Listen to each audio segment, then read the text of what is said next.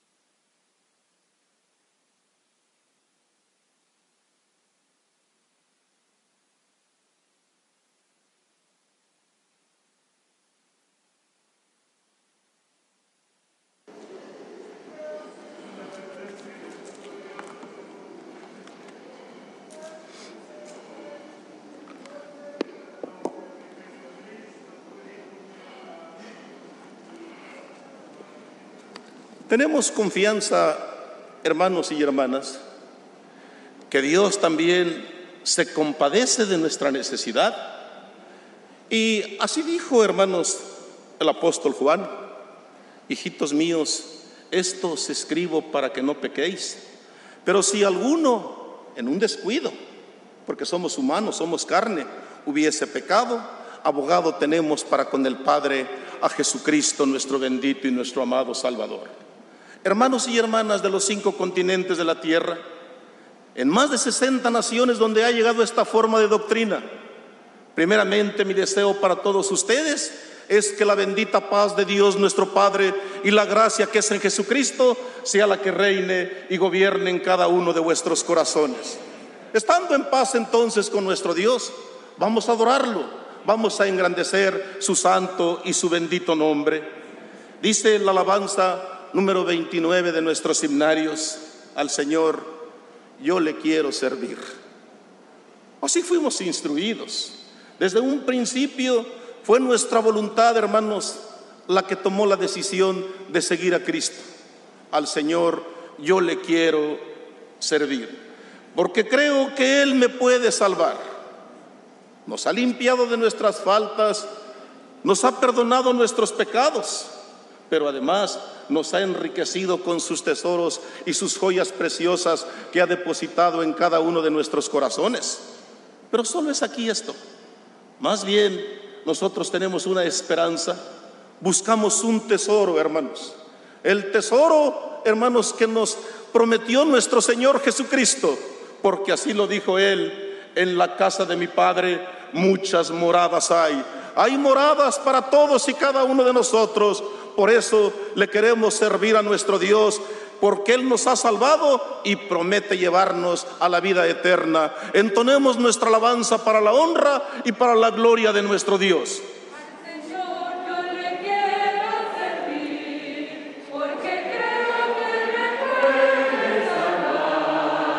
Pues promete llevarme hasta el fin,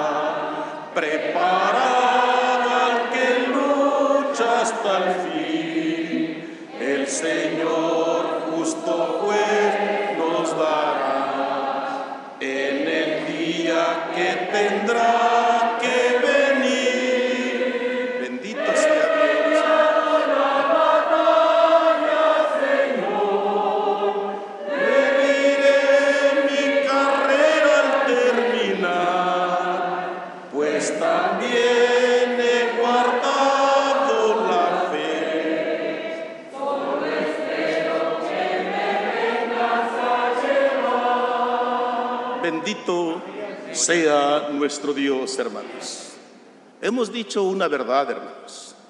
Es cierto que la corona de justicia preparada está. Las moradas están listas, hermanos. Pero los huéspedes que han de llegar a este lugar nos estamos preparando. En este trayecto podemos decir, para llegar a ese sitio que es nuestra meta y es lo que anhelamos, hay pruebas, hay luchas, desde un principio el Señor Jesucristo así lo estableció en su testamento. Por eso, para el pueblo de nuestro Dios no es extraño. Desde que bajamos a las aguas del bautismo, así lo entendimos y así lo comprendimos. Al manifestar nuestra voluntad, así lo expresamos. Dijimos que el trayecto era difícil, así nos enseñaron y lo hemos vivido, hermanos. Hemos experimentado las diferentes pruebas, las adversidades, hermanos. Batallamos no solo contra nuestra carne, batallamos con el mundo, pero también Satanás que está, hermanos, alerta. Satanás que siempre busca, hermanos, robarnos esta paz y robarnos esta fe. Pero dijimos en nuestra alabanza, y es una gran verdad, la corona de justicia está preparada al que luche hasta el fin. Es posible que alguien empiece su carrera, alguien empiece, hermanos, a peregrinar en esta senda, pero las mismas adversidades le hagan que se deserte. Y donde hay deserción, hermanos, donde hay apartamiento de esto, quizás porque pesada fue la carga, a lo mejor porque las pruebas, hermanos, no se soportaron o no estábamos preparados para ellas. Pero quienes tenemos la fe bendita de nuestro Dios, es una fuerza, hermanos, que nos incita a continuar, hermanos, adelante.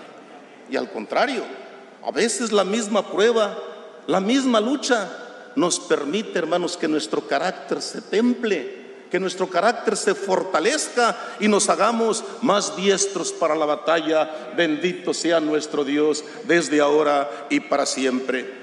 Reciba el Señor nuestra alabanza y llegue delante de su santa y bendita presencia. Preparemos nuestro corazón, hermanos, porque hemos de pedir, hermanos, por el ungido de nuestro Dios. Dios lo fortalezca, Dios le bendiga y Dios sea con él, hermanos. El Señor en este día, hermanos, mande sus ángeles para que acampen alrededor de él. Para ti y para mí es una bendición poder expresar, hermanos, nuestras palabras, lo que haya en nuestro corazón en favor del ungido de nuestro Dios. Te invito entonces, hermana y hermano, niños y niñas de los diferentes continentes de la tierra, en sus casas o en sus templos, que con todo respeto y agachando su cabeza meditemos en la lectura del Salmo. Para pensar y meditar qué le hemos de pedir a nuestro Dios, hermanos, en favor del ungido de nuestro Dios. Dice así el Salmo preparatorio en el nombre de nuestro Señor Jesucristo. Jehová es mi luz y mi salvación. ¿De quién temeré? Jehová es la fortaleza de mi vida. ¿De quién he de teamorizarme? Cuando se juntaron contra mí los malignos, mis angustiadores y mis enemigos para comer mis carnes, ellos tropezaron y cayeron. Aunque un ejército acampe contra mí, no temerá mi corazón aunque contra mí se levante guerra, yo estaré confiado. Una cosa he demandado a Jehová, esta buscaré, que esté yo en la casa de Jehová todos los días de mi vida, para contemplar la hermosura de Jehová y para inquirir en su templo, porque Él, Él me esconderá en su tabernáculo en el día del mal, me ocultará en lo reservado de su morada, sobre una roca me pondrá en alto Luego levantará mi cabeza sobre mis enemigos que me rodean y yo sacrificaré en su tabernáculo sacrificios de júbilo. Cantaré y entonaré alabanzas a Jehová. Oye, oh Jehová, mi voz con que a ti clamo. Ten misericordia de mí y respóndeme. Mi corazón ha dicho de ti, buscad mi rostro. Tu rostro buscaré, oh Jehová. No escondas tu rostro de mí, no apartes con ira a tu siervo mi ayuda ha sido. No me dejes ni me desampares, Dios de mi salvación. Aunque mi padre y mi madre me dejaran, con todo Jehová me recogerá.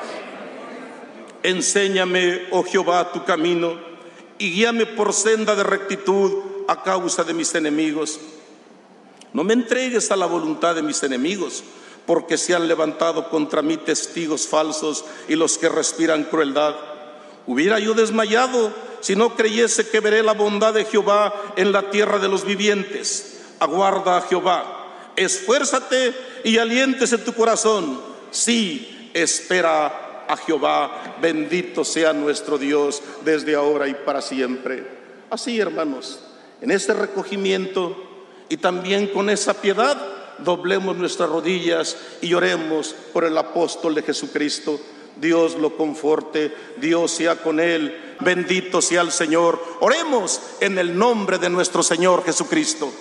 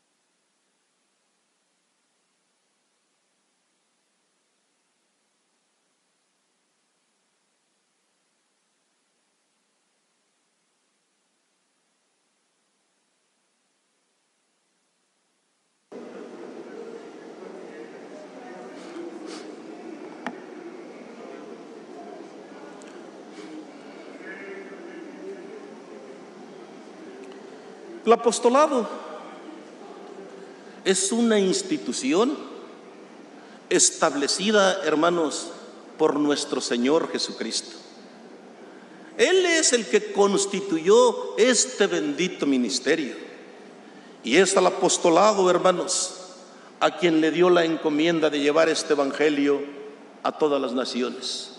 Pero además de llevar el evangelio a todas las naciones, es una de sus actividades principales, hacer discípulos, construir hermanos de Cristo, construir la iglesia de nuestro Dios, hermanos.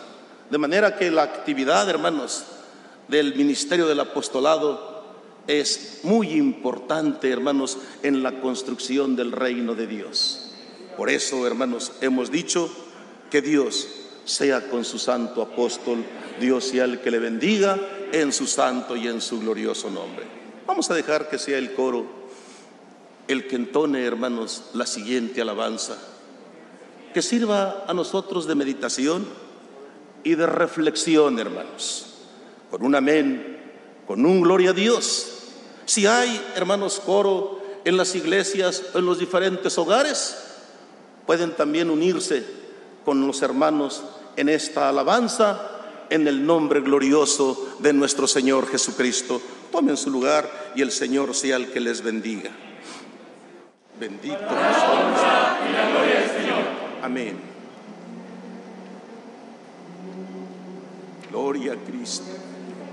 Bendito nuestro Dios. Mucho tiempo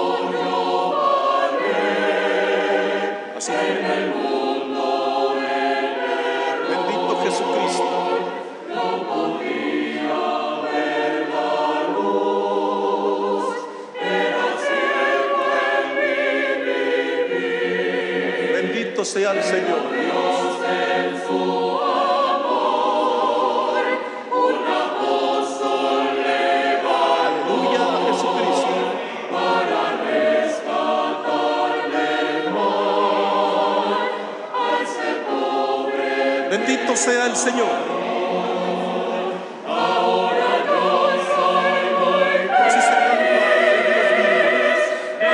Con el sentimiento, con el corazón. Ocupamos el instrumento.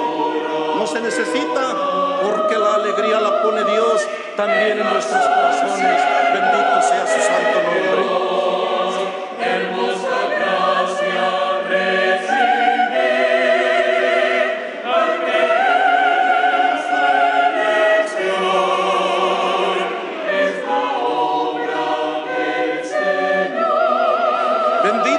Señor.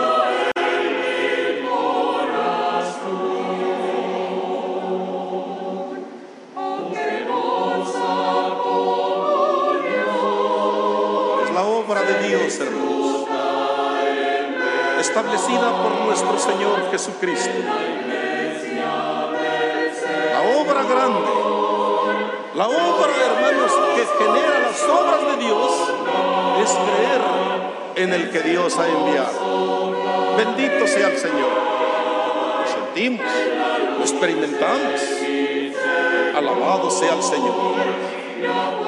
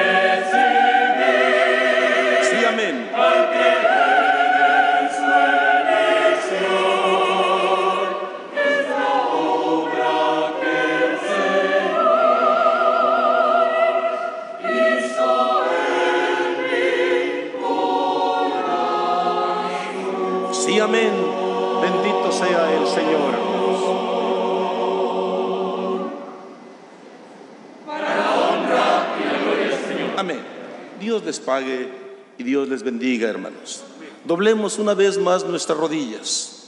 Hay miles de colaboradores del apóstol de Jesucristo esparcidos en diferentes lugares de la tierra.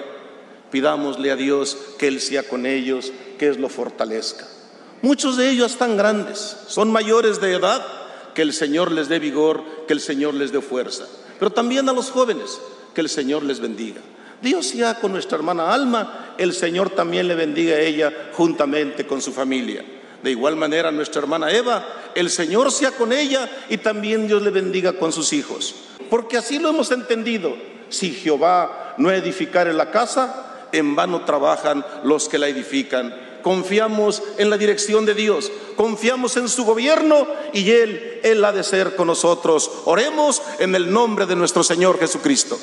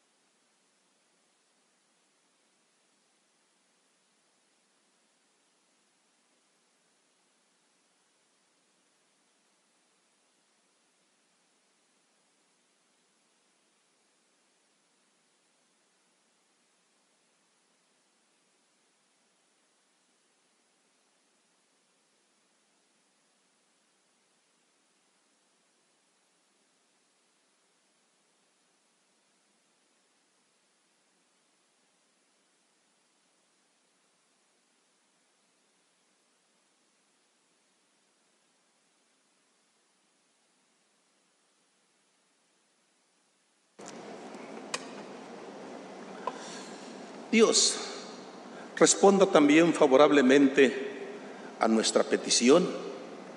Dios, hermanos, también sea con todo el cuerpo ministerial, hermano. Es un número muy grande. Dios bendiga a los batallones, pero también Dios dé dirección y gobierno a los hermanos del Consejo de Obispos. Señor les dé sabiduría y comprensión. Son decisiones a veces de mucha responsabilidad las que toman.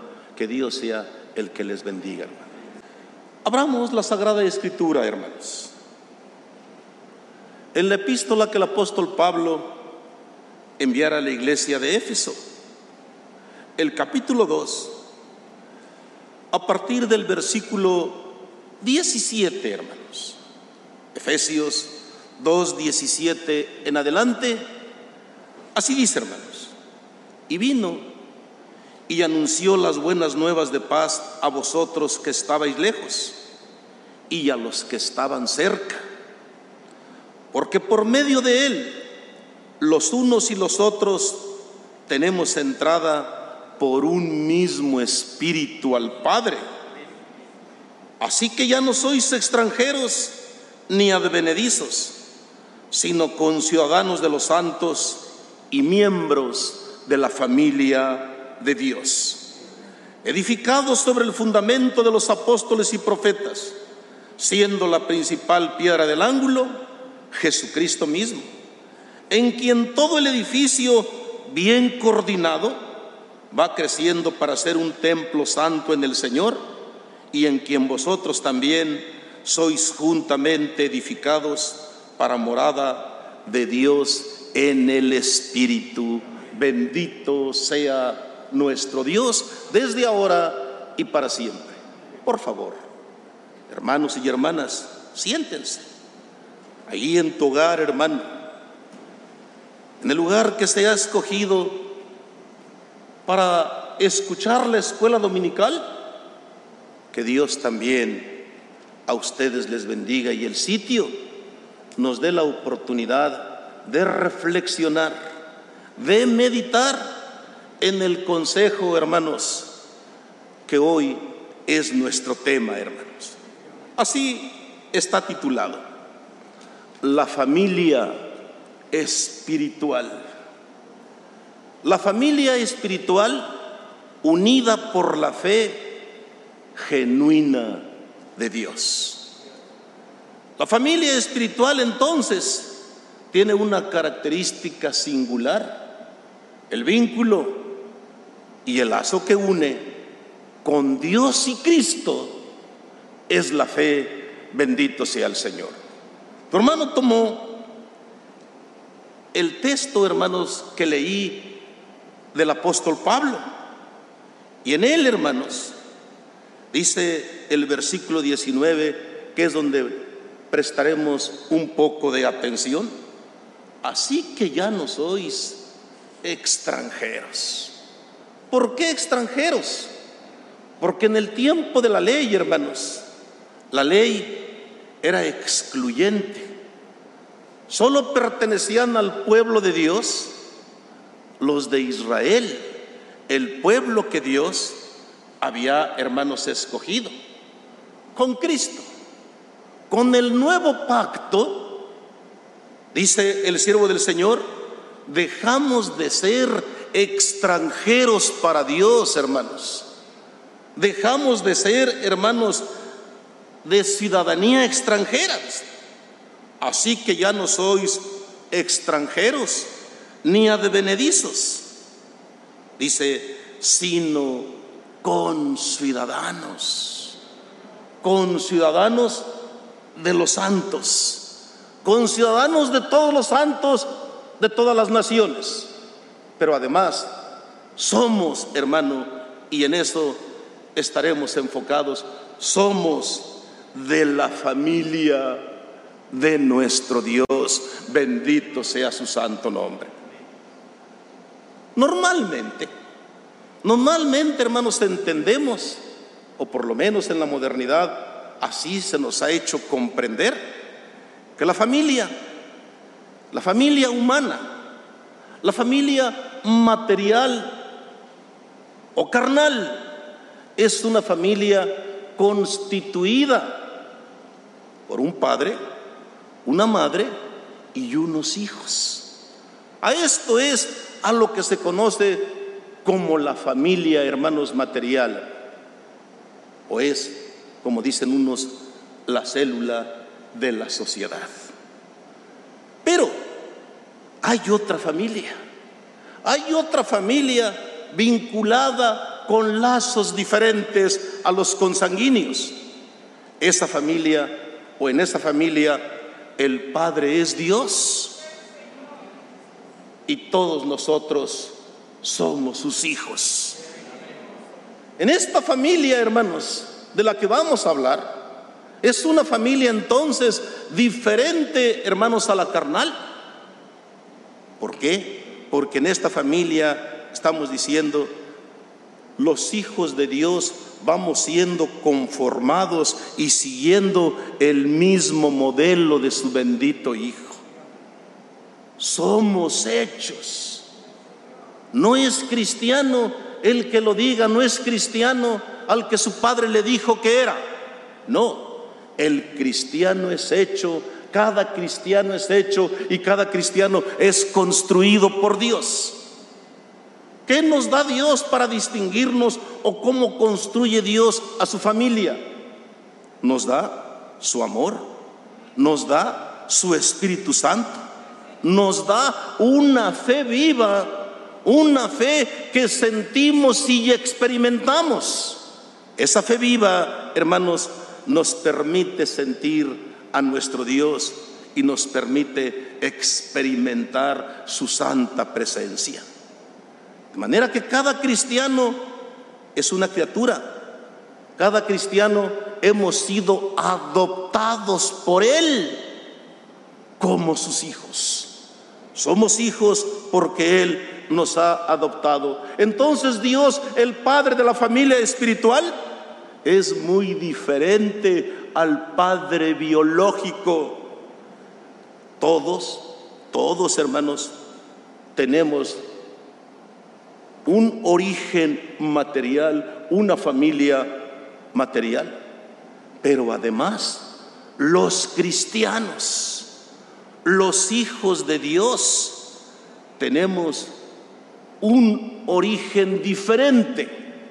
Quisiera que lo reflexionáramos, hermanos, analizando las palabras que le dijo el Señor, hermanos, a Nicodemo, para que podamos distinguir el origen de una familia y de la otra. En el Evangelio del apóstol Juan, en el capítulo 3, a partir del versículo 3, Dice así, hermanos. Respondió Jesús y le dijo, de cierto, de cierto te digo, que el que no naciere de nuevo no puede ver el reino de Dios. En principio entonces la familia de nuestro Dios tiene un renacimiento. Es un y una renacida. Ha vuelto a nacer.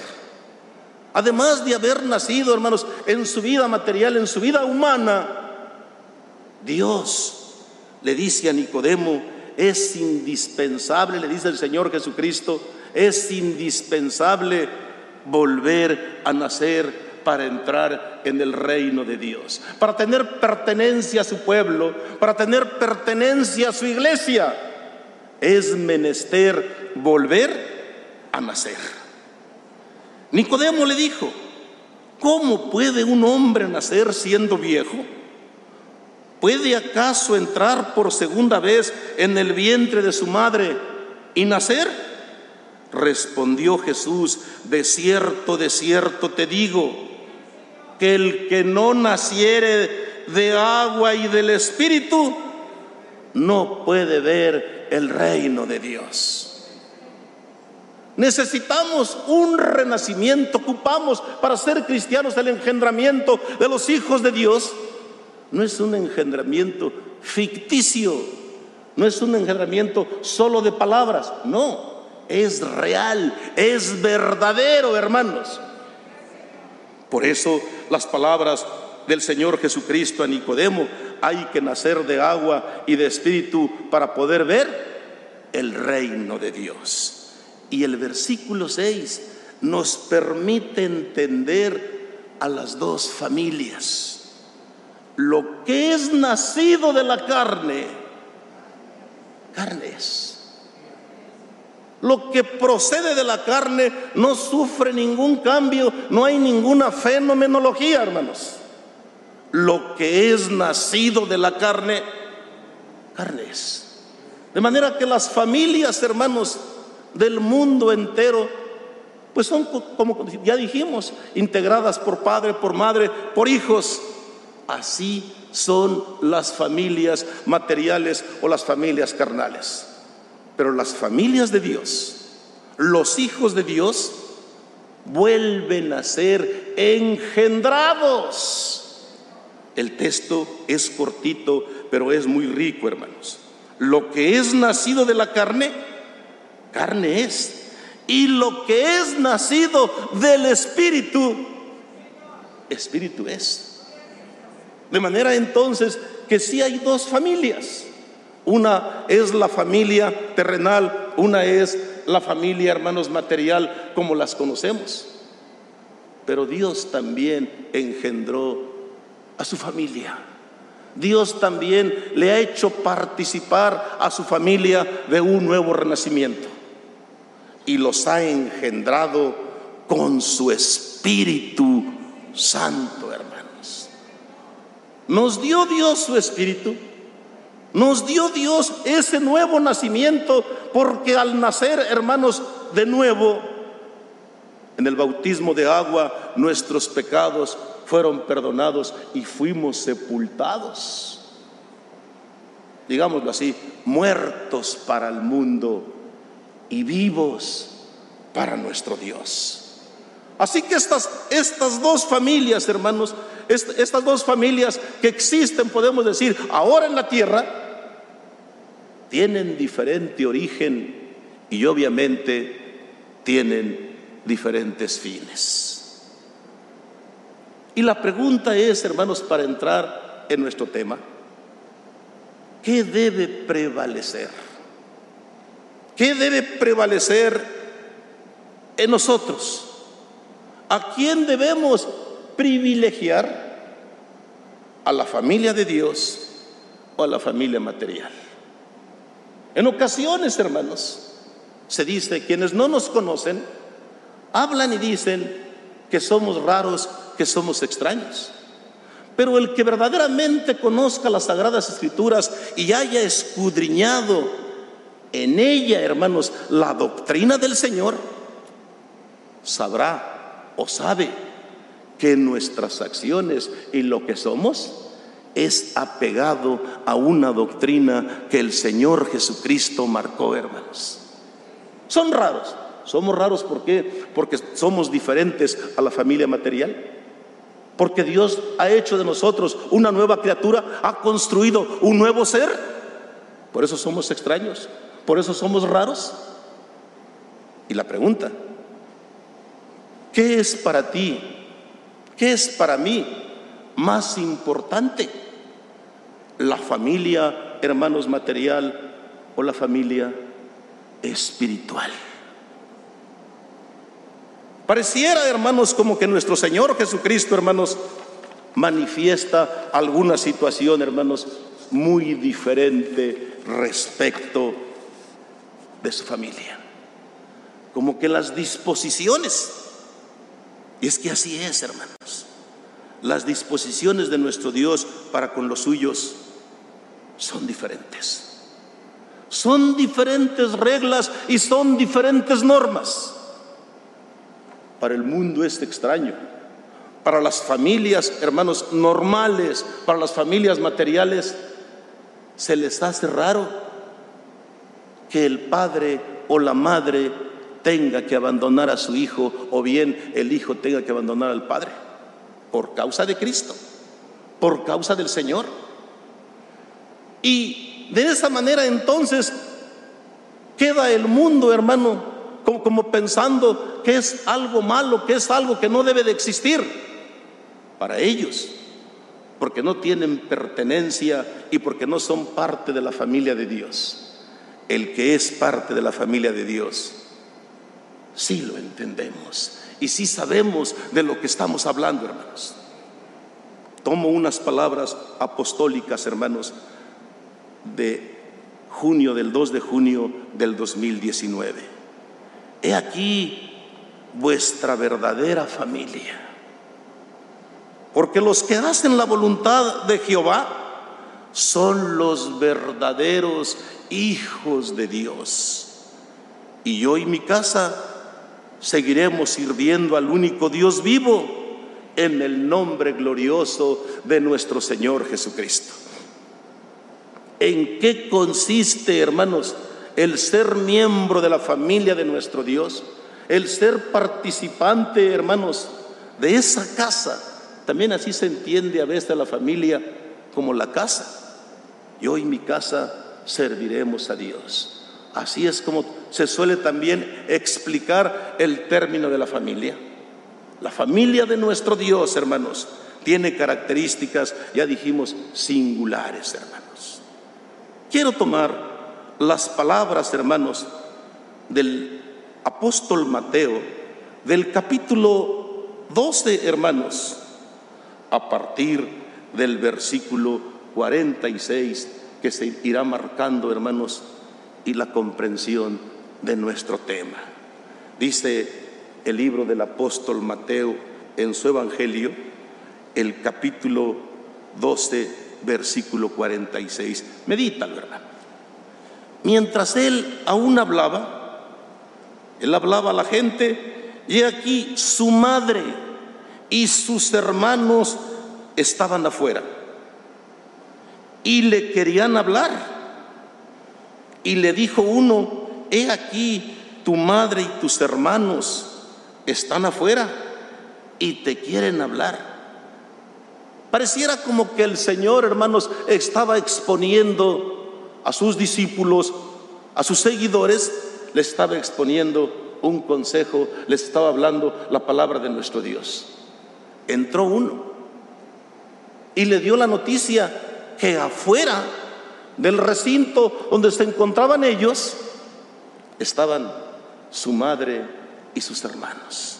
Afuera está tu madre y están tus hermanos quieren hablar contigo. Respondiendo él al que le decía esto, le dijo, es una pregunta a reflexionar, ¿quién es mi madre y quiénes son mis hermanos? Humanamente cualquiera diría, ¿cómo que quién es tu madre? Pues están allá afuera, es la hermana María con, con todos sus hermanos. No. Dijo el Señor Jesucristo, ¿quién es mi madre ¿y quiénes son mis hermanos? Y extendiendo su mano, señalando a los discípulos que estaban allí presentes, que estaban escuchando su predicación, que estaban escuchando su enseñanza, les dijo, he aquí mi madre y mis hermanos. Pero si estaba el apóstol Pedro, si estaba el apóstol Juan, ¿Cómo dice el Señor? He aquí mi madre y he aquí mis hermanos. Se está refiriendo el Señor a su familia espiritual. ¿Qué habrían pensado? ¿Qué piensa, hermanos, el, que no tiene esta comprensión? Puede decir hasta que fue desatento el Señor con su madre. No sabía, es más, ni de qué asunto se trataba. Pero para él dijo, no, mi madre, puedo decir, poniendo este ejemplo, mi madre y mis hermanos, aquí está. Tu madre, tus hermanos, somos la familia de nuestro Dios, hermano. ¿Qué doctrina entonces es la del Señor Jesucristo? ¿Sí? El privilegio, hermanos a la familia espiritual. Lo hemos experimentado. Algunos de nosotros, hermanos, algunas hermanas llegaron a la iglesia solitas en contra de la voluntad de sus esposos. Y muchos hermanos han visto inclusive morir sus esposos no perteneciendo a la iglesia. Eso ha sido verdad. Has dejado, has abandonado o te tocó abandonar a lo mejor a tu esposo o a tu esposa por causa del Evangelio, por causa del Señor. Esa es la enseñanza de nuestro Señor Jesucristo. Que ahora alguien se escandalice y diga, ¿cómo es posible que, que, la madre eh, desprecie a, la hija, al hijo? El Señor Jesucristo marcó la pauta desde un principio. ¿Quién es mi madre? ¿Y quiénes son mis hermanos? textualmente, así dice la escritura, señalando a los que estaban escuchando sus palabras. Dijo el Señor, he aquí mi madre y mis hermanos. Esta es la familia que Dios me ha dado. Esta es la familia espiritual. Por alguna razón, su, su madre y sus hermanos no estaban en la reunión. No estaban en la explicación o la predicación que estaba dando nuestro Señor Jesucristo. Pero lo señala. Porque cuando hago la pregunta, ¿qué es más importante? No es extraño, hermanos, que el cristiano en ocasiones no se constituye enemigo del que se aleja o el que no quiere seguir el mismo evangelio. Sencillamente son caminos diferentes. Nos separa. Nos separa precisamente porque tenemos pertenencia a una familia mejor, podemos decirlo así, hermanos. Y dice el versículo 50 que concuerda con las palabras apostólicas que leímos. Porque todo aquel que hace la voluntad de mi Padre que está en los cielos, ¿por qué? ¿Qué es lo que les hermana? ¿Qué es lo que les une? Son lazos poderosos, son lazos fuertes. Podemos decir más fuerte que la sangre, más fuerte que el parentesco consanguíneo. Es el parentesco espiritual. ¿Son fantasiosos? No somos fantasiosos. Nosotros hemos experimentado la fe bendita de Dios. Hemos experimentado la presencia de su Espíritu con nosotros. Hemos sentido su amor y hemos sentido su protección en nuestras pruebas, en nuestras luchas. El Señor ha estado con nosotros. Somos sus hijos y de Cristo somos sus hermanos. De manera que entonces la regla es Así como dijo el Señor Jesucristo, todo aquel que hace la voluntad de mi Padre que está en los cielos, ese es mi hermano, mi hermana y mi madre. De manera que la familia de Dios, la de la fe, es una familia entonces espiritual. Y el vínculo espiritual que nos ha regalado Dios constituye un vínculo o un lazo mucho más fuerte que el material. Date cuenta que sí, hermano. Lo hemos vivido, lo hemos experimentado. No estamos viviendo ni estamos afirmando algo que no hayamos experimentado, hermanos. Lo vivimos, lo sentimos. ¿Por qué? Porque fuerte, muy fuerte es este vínculo de unión entre Cristo y nosotros. A nosotros lo que nos une es la sangre de Cristo derramada en el Calvario para justificar nuestras faltas y para justificar nuestros pecados. Esta familia entonces es la que guarda la palabra de Dios y los que cumplen su bendita y santa voluntad. Todos los integrantes de la familia de Dios, así como le dijo el Señor a Nicodemo, son renacidos, han vuelto a nacer y llevan la marca de legitimidad de nuestro Dios. Así como dijo el apóstol Pedro, nos ha hecho participantes de su naturaleza divina. No podemos negarlo, lo sentimos, lo experimentamos. Es verdad, nos duele nuestra familia material, sí, pero nuestro maestro, el fundamento y fundador del cristianismo, que es Cristo el Señor, así nos lo está marcando y así lo está enseñando, hermanos. Es una situación, hermanos, una doctrina, alguien puede decir, demasiado rígida pero quien la ha establecido y quien la ha ordenado es nuestro Dios.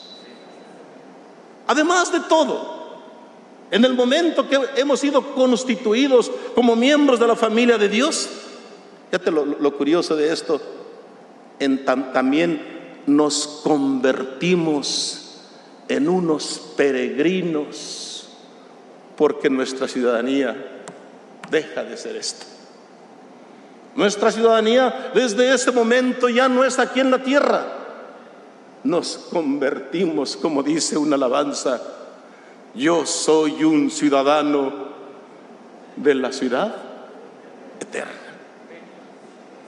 La familia temporal o la familia material se va a terminar.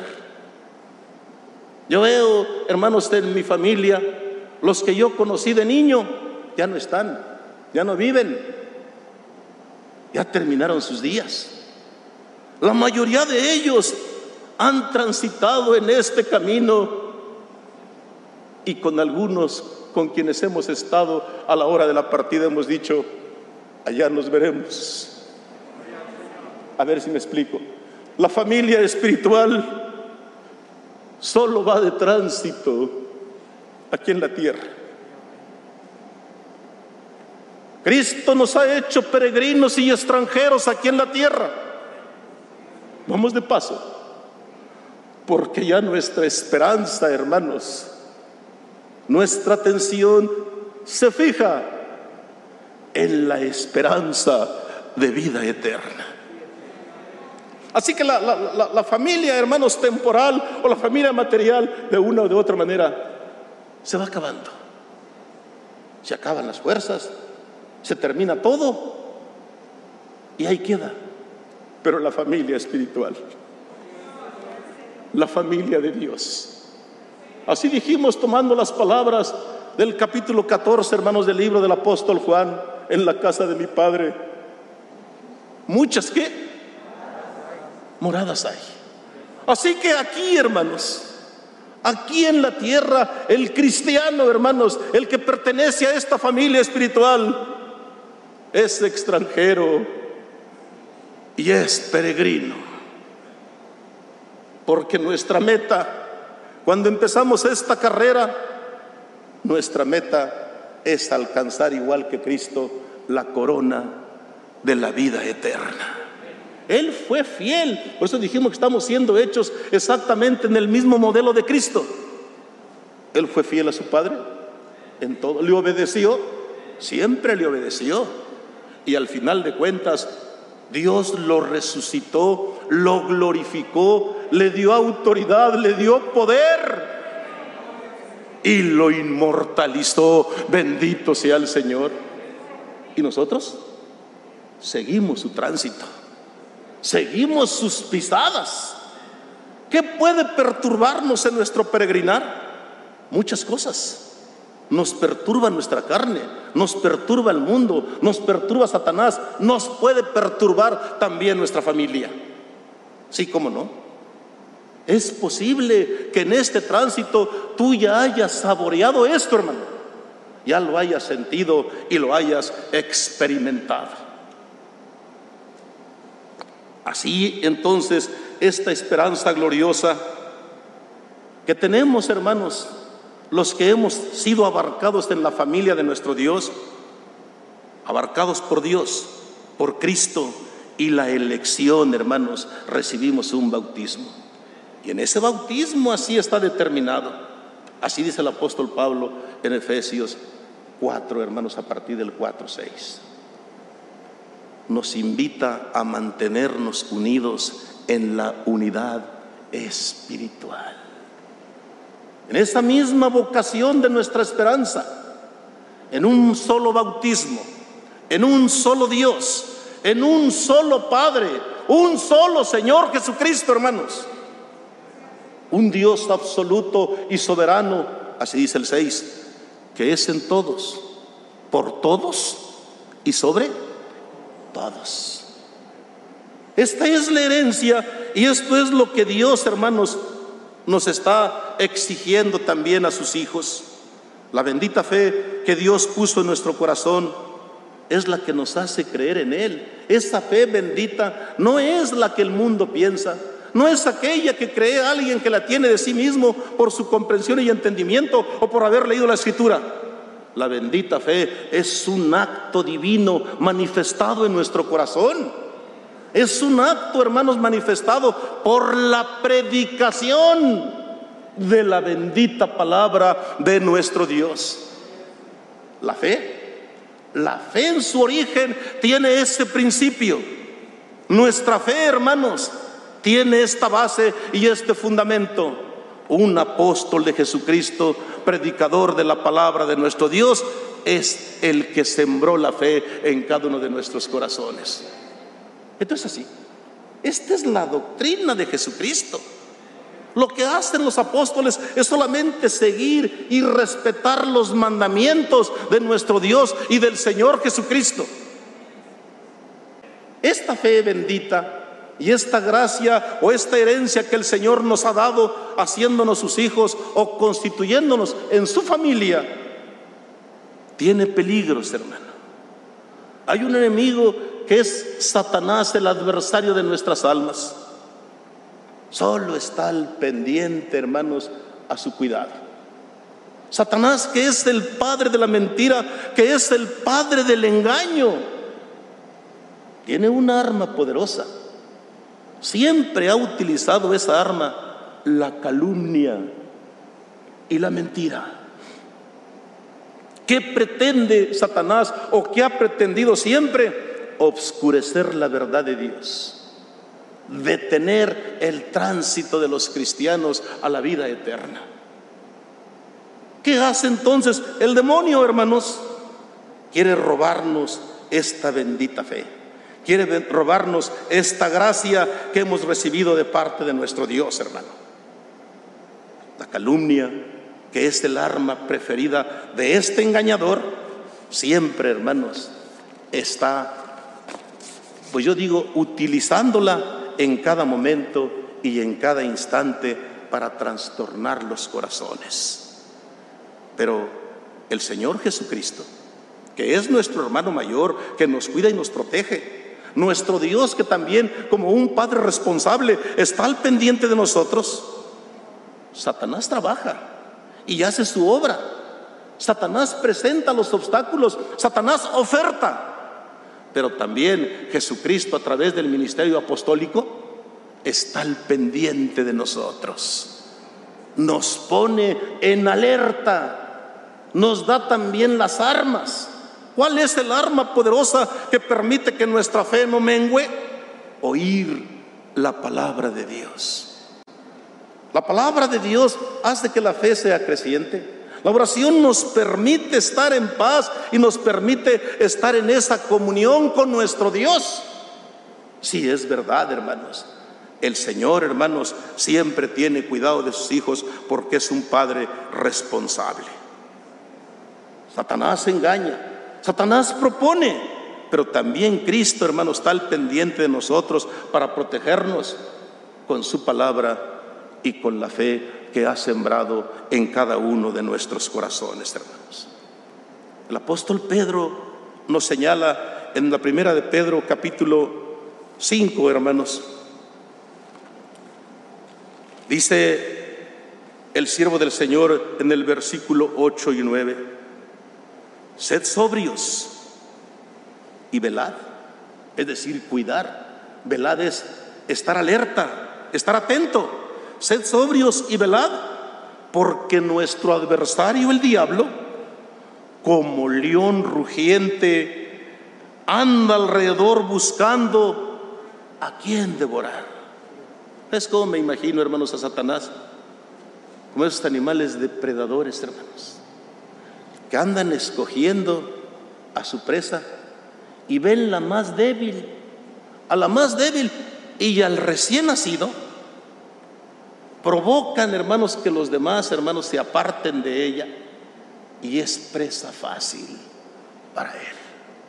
Así siento que el diablo, como un, que dice? Lo compara el cielo del Señor, como un león hambriento, como un león rugiente.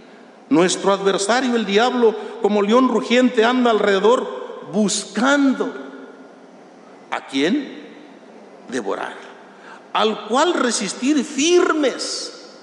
¿Qué nos permite, hermanos, resistir? ¿Qué nos permite blindar nuestro corazón para, hermanos, retirar las acechanzas del enemigo? La fe. Si tú y yo vivimos en la fe, si nuestra fe está viva, si nuestra fe es la verdadera y es la genuina, no tendremos ningún problema. Venceremos al adversario con la bendita ayuda de nuestro Señor Jesucristo resistid firmes en la fe, sabiendo que los mismos padecimientos se van cumpliendo en vuestros hermanos en todo el mundo, hermano. Estas acechanzas, ahora que se han multiplicado, que son mayúsculas, que el diablo quiere meter la duda, que el diablo está trabajando para apartarnos de nuestra familia espiritual. Promete lo que no tiene, porque en verdad Él no tiene absolutamente nada. Vemos cómo es su astucia. Cuando el Señor fue tentado en el desierto, hermanos, allí el adversario, hermanos, quiso tentar al Señor proponiéndole, hermanos, convertir las piedras en pan. Pero dijo Cristo, no solo de pan vivirá el hombre, sino de la palabra que sale de la boca de nuestro Dios, hermano. Así que el diablo, hermanos, el diablo que anda siempre en ese acecho, que anda vigilando donde nos descuidamos para robarnos esta paz y esta bendición, dice, hermanos, en la parábola del sembrador, en la parábola del sembrador, hermanos, nuestro Señor Jesucristo nos pone en alerta, hermanos. En el libro de Marcos, capítulo 4, hermanos, el versículo 15 no, vamos a leer toda la parábola, solo el versículo 15. Y esto dice, son los de junto al camino, en quienes se siembra la palabra. El adversario, Satanás, hermano, no anda buscando a todo el mundo. Los que son de Él, los que tienen pertenencia a Él, no le interesan. Él busca al que tiene la fe genuina, al que tiene la fe viva. Él busca a la familia de Dios. El mundo dice, pues todos somos, todos somos hijos de Dios. No es cierto. El Señor Jesucristo en su Evangelio desmiente esa afirmación. Él dice, para ver el reino de Dios hay principios, hay características y hay requisitos. Para entrar al reino de Dios hay que nacer de qué? De agua y del Espíritu. Pues no es cierto que todos somos hijos de Dios. Hemos sido hechos como criaturas de Él. Pero sus hijos son trabajados y son engendrados por Él. Es hijo de Dios, así dijo el siervo del Señor el apóstol Pablo. El que no tiene el Espíritu de Cristo, el tal, no es de Él. ¿Qué se necesita entonces para ser hermanos hijo de Dios? Nacer de agua, así lo leímos, y nacer del Espíritu. Que la palabra de nuestro Dios haya llegado al corazón y que esta palabra, sembrado, depositada por la predicación, también siembre la fe. Pero dice el Señor Jesucristo y pone en guardia a estos son los que junto al camino en quienes se siembra la palabra, pero después que la oyen, enseguida viene Satanás y quita la palabra que se sembró en sus corazones.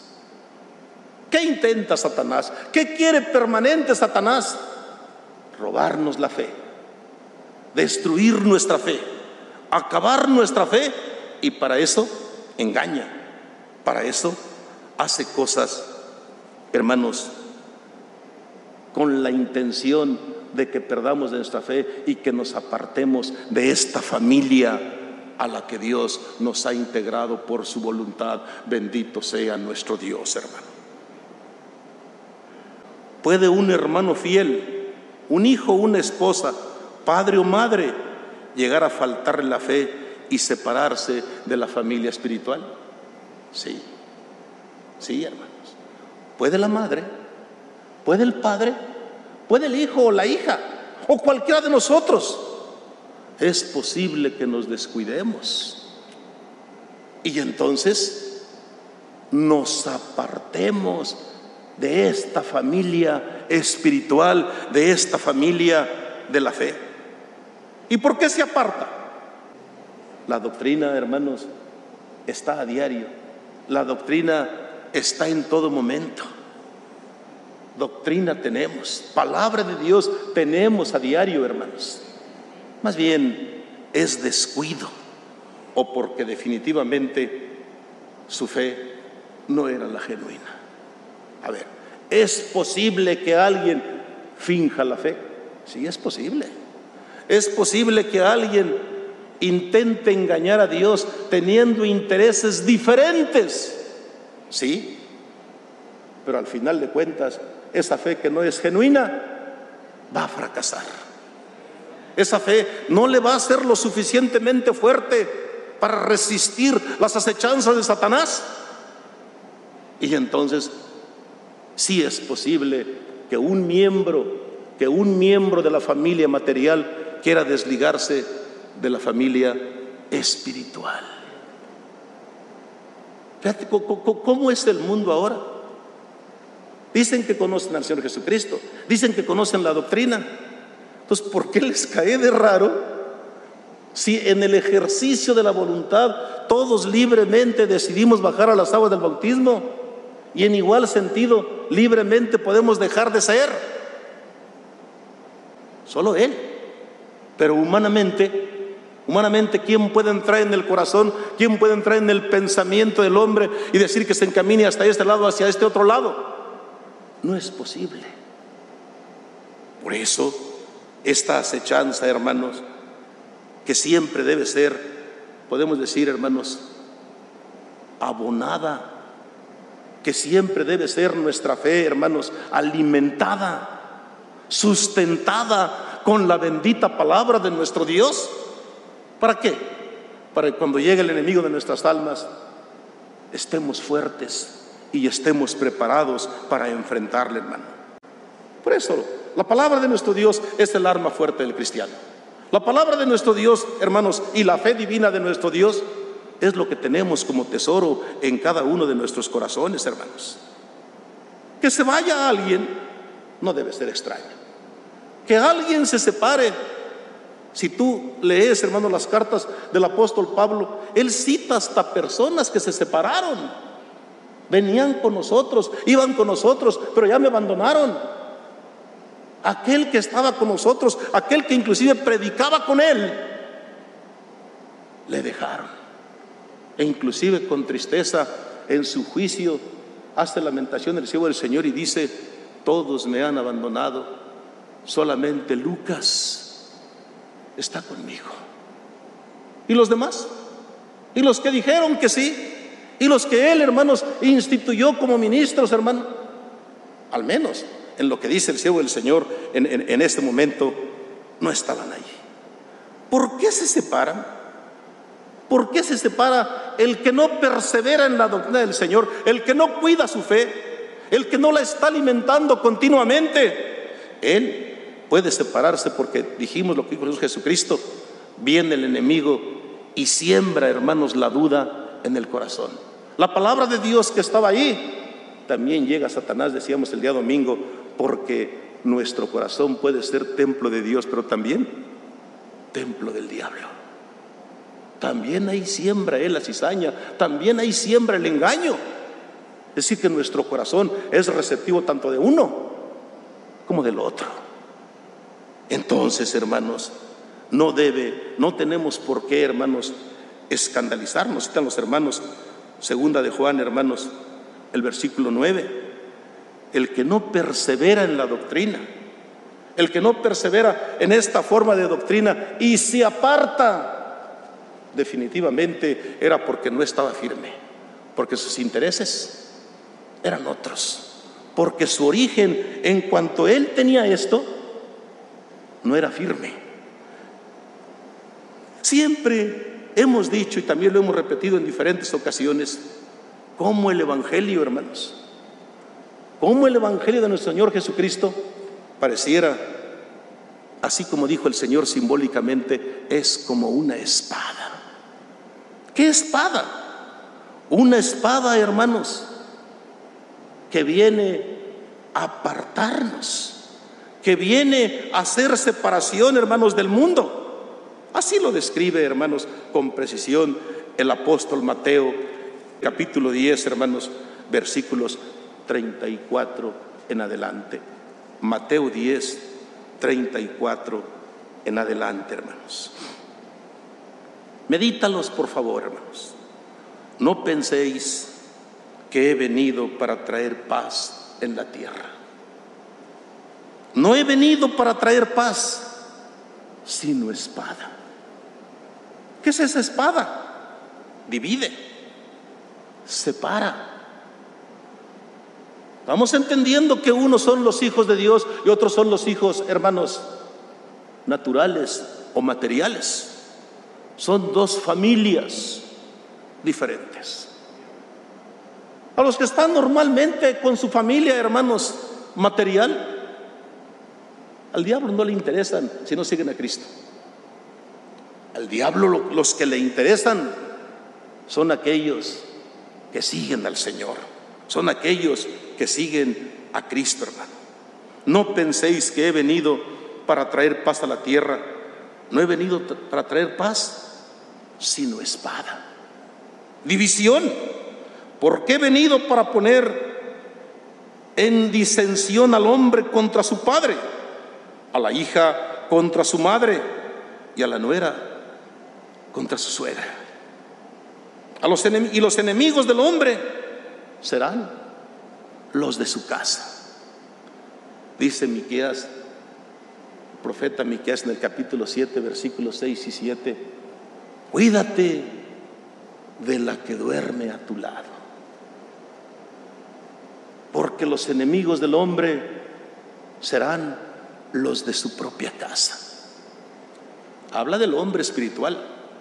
Habla del hombre que sigue un trayecto diferente. Habla del hombre que pertenece a la familia de nuestro Dios, hermano porque he venido para poner en disensión al hombre contra su al hombre contra su padre, a la hija contra su madre y a la nuera contra su suegra. Y los enemigos del hombre serán los de su casa. El que ama a padre o madre más que a mí, el que ama a padre o madre más que a mí, no es digno de mí. Por eso el principal mandamiento, hermanos, que da nuestro Dios y que ratifica el Señor Jesucristo cuando es cuestionado y se le pregunta, ¿cuál es el principal mandamiento de todos? El principal mandamiento de todos es este. Oye Israel, escucha Israel, el Señor nuestro Dios, y llamarás a Dios. ¿Con qué? con todo tu corazón, con toda tu alma, con todo su ser, con todas tus fuerzas. De manera que para amar a Dios, hermano, amando a Dios, Él requiere de nosotros toda nuestra entrega. Es un Dios celoso. No le gusta compartir su amor. No le gusta, hermanos, que, que la criatura reparta su amor en un lado y en otro. No. No es que Dios ni nuestro Señor Jesucristo, hermanos, estén en contra de la integridad de la familia. No. Pero su linaje, hermanos, así es. Yo me gusta mucho de meditar las palabras de Malaquías, hermano. Como Malaquías cuando siente la inspiración de Dios hace la pregunta, y aquí lo hemos meditado en diferentes ocasiones, que se pregunta y le pregunta, hermanos, Malaquías a Dios, Señor, teniendo tanto espíritu, ¿por qué nos diste un mismo espíritu? Si tú tienes abundancia de espíritu, ¿por qué nos diste igual espíritu? Habla, de la familia, cómo está integrada. Y dice la respuesta que, tiene Malaquías, o la respuesta que le da Dios, es que Dios quería un linaje santo, un linaje escogido es que verdaderamente no se puede servir a Dios y al mundo, hermanos. O no se puede seguir en la regla general, no se pueden servir a dos señores. Quedamos mal con nuestro Dios. Que tenemos pertenencia a Él. Si Él es, hermanos, nuestro hacedor, hermano, entonces demanda el Señor fidelidad. Otra vez, no es que Dios, hermano, quiera destruirla, no es que la desintegración de la familia le interese a nuestro Dios. No, al contrario. Dios quiere que todos seamos salvos. Dios quiere que todos lleguemos a obtener la corona de la vida eterna.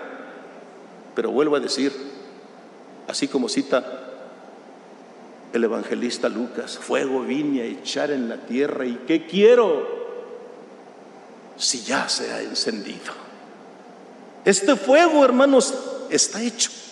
Este fuego lo sentimos. Este fuego es el dolor y es el sufrimiento que llevas. En las pisadas que, que vas tú transitando para seguir a Cristo, hay abrojos, hay espinos, hay cardos que hacen que nuestros pies nos duelan, hacen que nuestro ser nos duela. El Señor Jesucristo, inclusive el apóstol Pablo narra como un himno habiendo él sido fiel hasta la muerte y muerte de cruz, fue elevado a la dignidad más elevada, recibió poder, recibió autoridad. ¿Por qué? Porque se mantuvo con toda fidelidad hasta el fin. Señor Jesucristo, al final, hermanos, podemos decir, en el último suspiro de nuestro Señor, en el último hálito que Él tuvo, le exclamó a Dios, en tus manos encomiendo mi espíritu. Hice tu voluntad, Señor. Te obedecí en todo lo que tú me dijiste. Así que ahora en tus manos encomiendo mi espíritu. O a lo mejor el testimonio del apóstol Pablo. He peleado la buena batalla. He guardado la fe. Por lo demás, me está esperando la corona de la vida eterna. Pero tuvo que guardar la fe, ¿sí?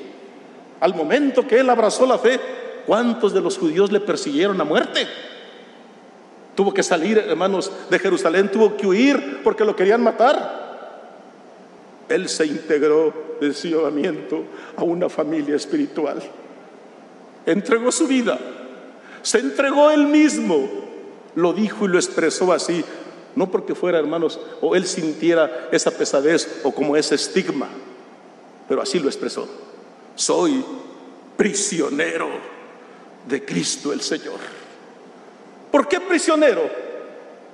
No hay forma de moverte. Vamos transitando en este camino de difícil tránsito. Sí lo es, hermanos. Guardar estos mandamientos, hacer la voluntad de nuestro Dios, cuesta.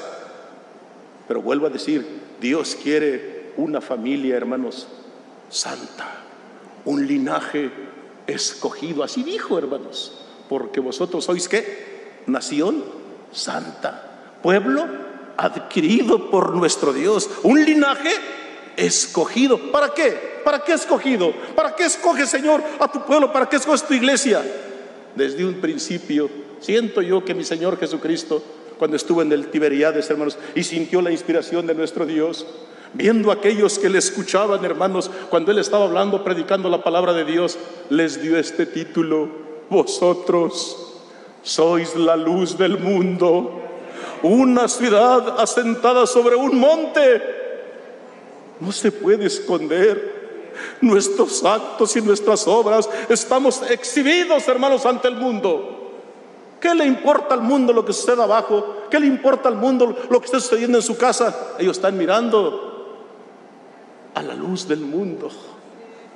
Esa es la ley que nos dio Cristo. Ese es, hermanos, el mandamiento que Él nos dejó.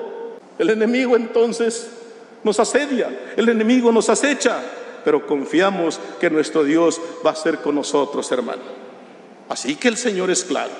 Su evangelio, su evangelio dice, es como una espada que separa. Y sí, mismo el Señor Jesucristo en diferentes ocasiones lo expresó. No soy del mundo, dijo. Y habló a la descendencia, habló a la familia espiritual, habló a la familia de fe. Y tampoco vosotros sois del mundo. No soy del mundo como para tampoco vosotros sois del mundo. Y de una vez expresa, en el mundo habrá aflicción. Qué dolor. Aún dice el, Señor todavía más fuerte. No solamente es, querer, hermano, no querer, hermanos, o, no ser superior el cariño del Padre o la Madre sobre el, sobre el amor de nuestro Dios, sino aún dice Él, nuestra propia vida. Y si es verdad. Hablo otra vez del siervo del Señor, el apóstol Pablo. Era un hombre, hermanos, preparado, un hombre, un hombre de letras, un hombre muy culto, conocedor y experto en la ley.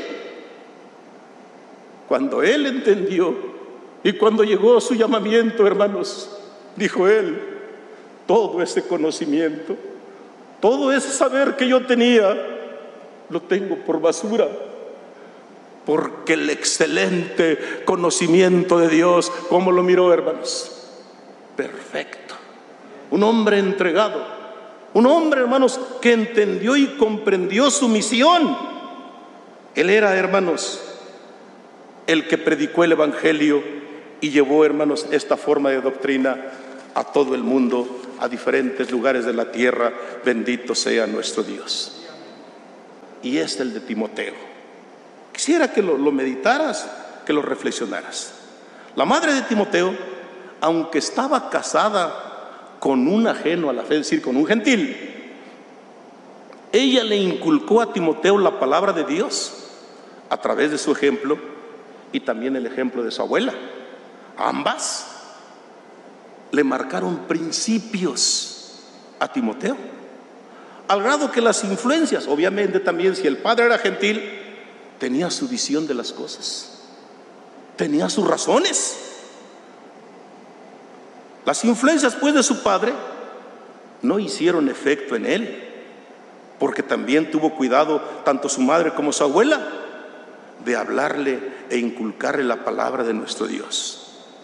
Llegó el momento de tomar una decisión y el joven Timoteo, en su libertad de conciencia, decidió bajar a las aguas del bautismo.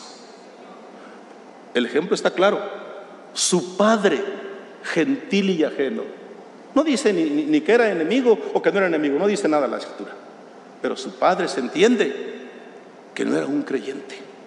Y si no era un creyente, le daría consejos diferentes a Timoteo respecto de los que recibía de su abuela y de su madre. Sí. Pero ¿qué hicieron tanto la abuela como la madre de Timoteo? ¿Qué hicieron? Cuidaron, revisaron, estuvieron atentas a, a, las acciones, a lo que miraban, a lo que se reflejaba en los actos del joven Timoteo. Y llegó el momento, llegó el momento que alcanzó la mayoría de edad y tuvo que tomar una decisión. ¿Qué decisión tomó? Siguió al Señor. Y mira, porque él tomó una decisión mayúscula todavía. Cuando él comprendió y entendió, no solamente abandonó al Padre que posiblemente le haya dado consejos diferentes, sino también a su misma madre y a su misma abuela, porque se convirtió en un fiel colaborador del apóstol Pablo. Si es importante esta comprensión, es importante este ejemplo, porque en una familia puede haber diferentes consejos, puede haber diferente enseñanza. Pero si tenemos cuidado, sobre todo en nuestra familia, con nuestros hijos, ellos van a ser enseñados por nosotros y van a conducirse por el camino correcto y no habrá sorpresas. Pero si no tenemos ese cuidado, si pensamos que nuestros hijos deben de cuidarse, como dicen, ah, pues hay que dejarlos y, que ellos decidan. Sí, sí van a decidir, porque es una libertad que tienen. Pero nunca podemos hacer a un lado el mandamiento, hermanos, de Salomón. Instruye al niño. Instruyelo en su carrera, instruyelo en su profesión. Siembra en él amor, siembra en él valores y principios. Cuando fuere grande, no se apartará. A veces, hermanos, eh, es posible que entre nosotros prevalezcan a veces hasta los intereses particulares sobre lo de los hijos. Yo digo que aquí el ejemplo de, de, la abuela y madre de Timoteo son claros. Hubo quien probablemente quería sembrar lo contrario, pero ellas estuvieron apercibidas, atentas, para que eso no sucediera, porque también, hermanos, Dios les ayudaba y Dios era con ellas. Bendito sea nuestro Dios desde ahora y para siempre. La fe verdadera, hermanos. La fe divina y la bendita fe de Dios, que es la que nos integra a la familia espiritual, no es engaño, no es mentira. Dios no miente. Y si Dios no miente, hermanos, Dios no nos puede engañar porque somos familia, porque somos sus hijos. Y además hemos comprendido y entendido que todo don perfecto viene de nuestro Dios. Todo don perfecto viene del Padre de las Luces. Así como le dijo nuestro Dios, hermanos, aquel profeta, Dios no es hombre para que mienta, ni hijo de hombre. Él dijo, y sucederá. ¿Por qué sucederá? ¿Por qué se hará? Porque lo dijo Dios. Y si lo dijo Dios, hermanos, entonces no hay forma de escaparse de ello. Quiero que leamos lo que dice, hermanos, entonces Santiago respecto a la bendición verdadera, respecto a la gracia verdadera de parte de nuestro Dios. Dice el capítulo 3, el versículo, hermanos, 17 y 18. Pero la sabiduría que es de lo alto, la sabiduría de Dios, es primeramente pura, después pacífica, amable, benigna, llena de misericordia y buenos frutos, sin incertidumbre, ni qué, ni hipocresía.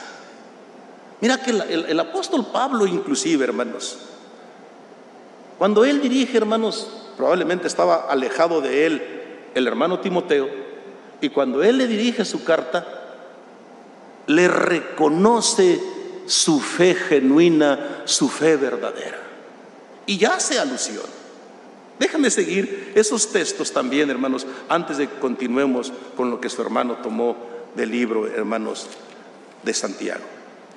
En, las dos cartas, tanto en la primera como en la segunda, le hace recordación, hermanos, o le alaba esa fe verdadera, genuina que tuvo el hermano Timoteo.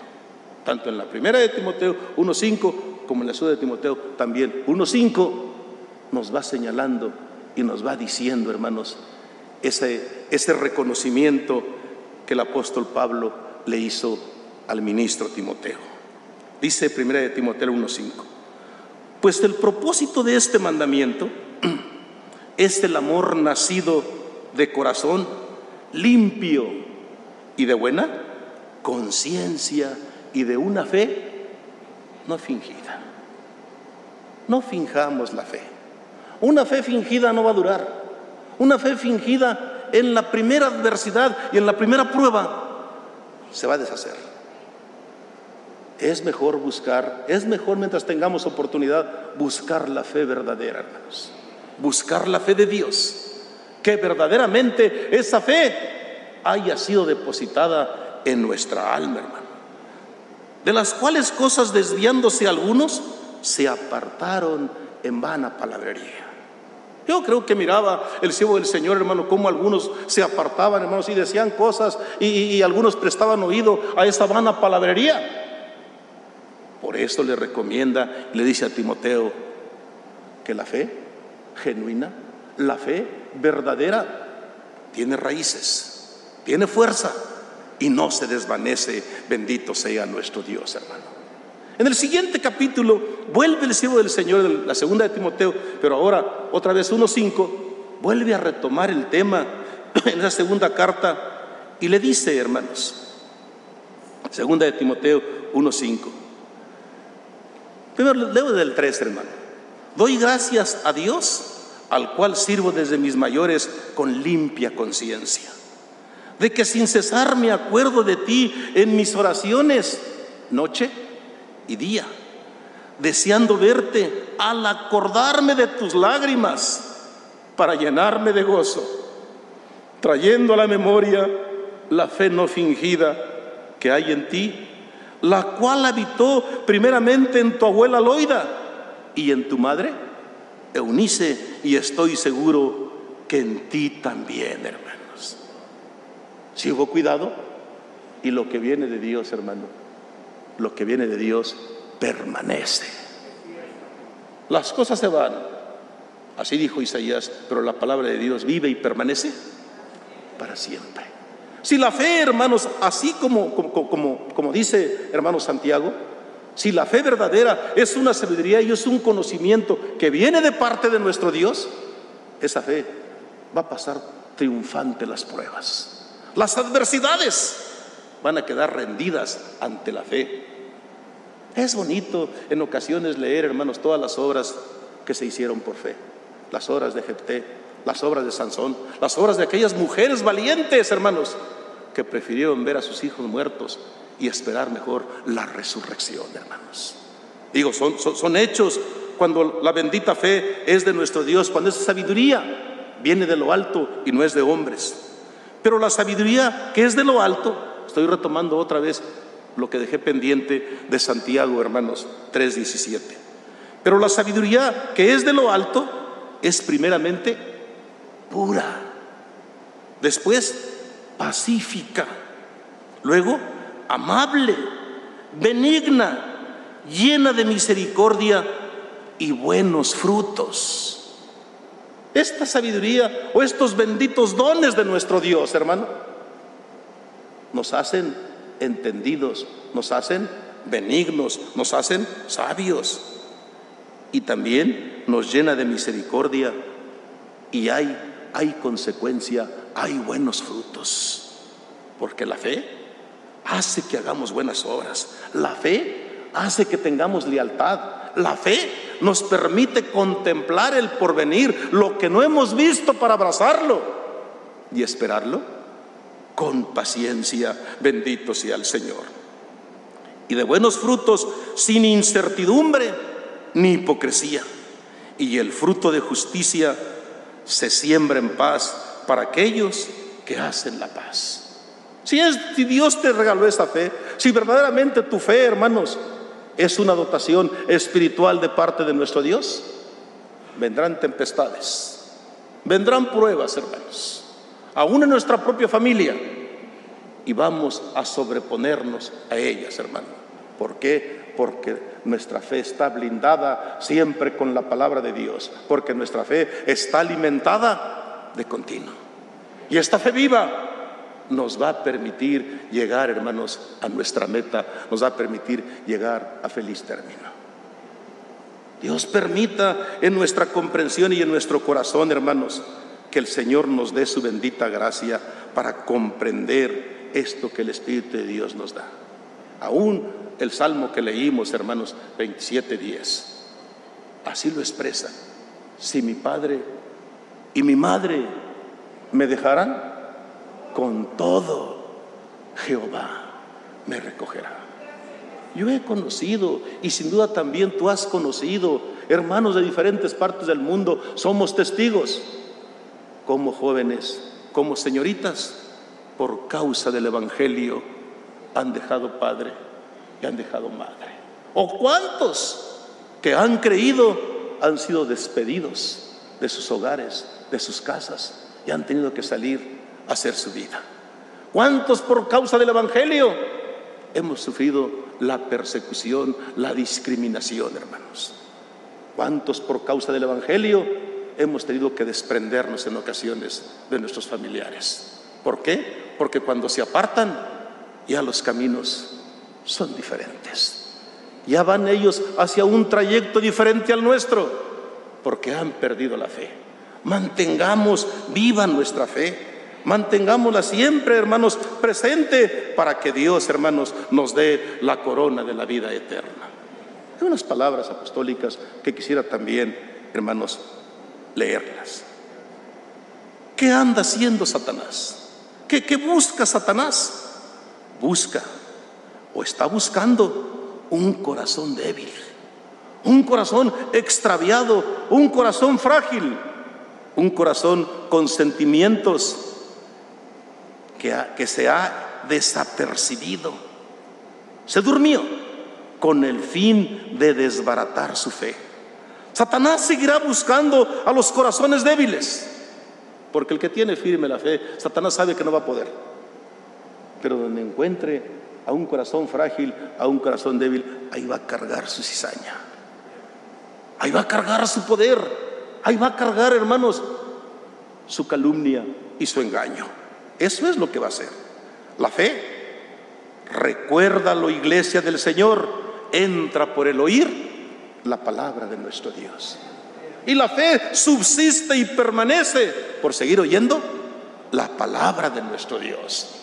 De manera que la palabra de Dios es la que, hermanos, agranda nuestra fe. La palabra de Dios es la que mantiene firme nuestra fe. La palabra de Dios también nos permite que se acreciente la fe de la esperanza. Y la fe de la esperanza nos permite ver el fin, nos permite entender que nuestro Dios, que esta familia, que la familia espiritual no va a tener fin, porque esta familia subsistirá a la muerte, prevalecerá aún después de la muerte, porque esta familia de Cristo y de nuestro Dios estaremos viviendo con Él por toda la eternidad y ya nada ni nadie nos podrá separar. ¿Tienes esa esperanza, hermano? ¿Tienes esa esperanza, hermano? Todos la tenemos. Es lo que nos anima y nos alienta para seguir adelante, hermanos. La fe, recuerda la iglesia del Señor, entra por el oír la palabra del Señor. Y en ella nos alimentamos día a día esta palabra es la que nos mantiene unidos a Dios. Esta palabra es la que nos mantiene también unidos a Cristo. Esta palabra, hermanos, esta reunión, esta comunión, sentimos a nuestro Dios, sentimos a Cristo cuando oramos porque experimentamos su presencia. Siempre he pensado de este modo y lo sigo diciendo. ¿Cómo negamos eso? ¿Cómo le alegamos, hermanos, a nuestro espíritu? ¿Cómo le alegamos a nuestra alma?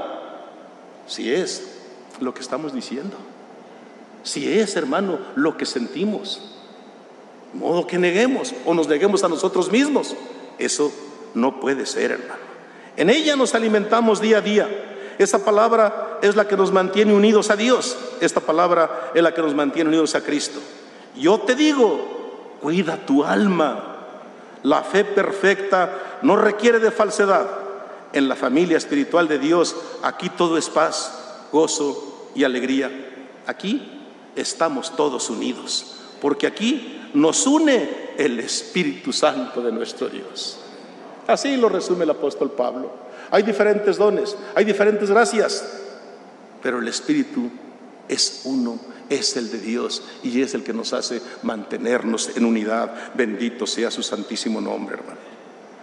Hay unidad porque aquí nos une el Espíritu de nuestro Dios. Esta palabra Dios la pone en mis labios para que muestre fe, para que nuestra fe se fortalezca y siga edificando en nuestro Dios. ¿Quieres seguir siendo hijo de Dios? Aquí está la palabra de Dios. Ve a la iglesia, alimenta tu fe y sigue a Cristo el que es nuestro blanco perfecto, que Dios te fortalezca en su verdad y su palabra es la verdad. Bendito sea nuestro Dios desde ahora y para siempre. Hay dos familias, la material y la espiritual. Dos, dos familias con diferentes intereses. La familia material, como quiera, va a desaparecer. La familia espiritual, si permanecemos fieles, no nos separaremos nunca de nuestro Padre, que es Dios, y nuestro hermano, que es Cristo, nuestro bendito y nuestro amado Salvador. Sea para la honra y para la gloria de nuestro Dios. Dios te bendiga, hermano, hermana de los diferentes continentes de la tierra. Que el Señor sea con ustedes y abra y despeje vuestro entendimiento para comprender este consejo. Dios sea el que nos siga ayudando. Los hermanos presentarán su alabanza a nuestro Dios, que nos hará meditar en lo que hemos escuchado.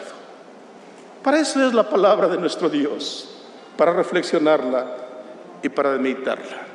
Quiera Dios, quiera Dios y hayamos sido y salgamos de aquí cultivados de la bendita y santa palabra de nuestro Dios. Sea todo para la honra y la gloria del Señor. Tomen su lugar y Dios los bendiga, hermanos. Amén, gloria al Señor. Bendito sea Jesucristo. Es tu amigo mejor, hermano. Mi amigo mejor. Gloria a Cristo. Bendito Dios. Aleluya al Señor. Lo hemos comprobado. a nuestro lado. va con nosotros. Sea su santo nombre.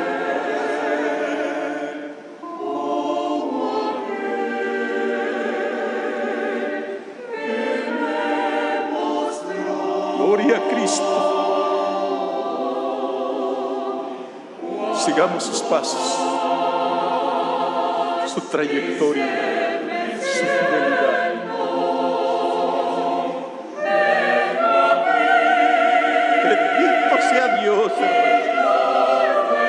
Alabado sea su santo nombre.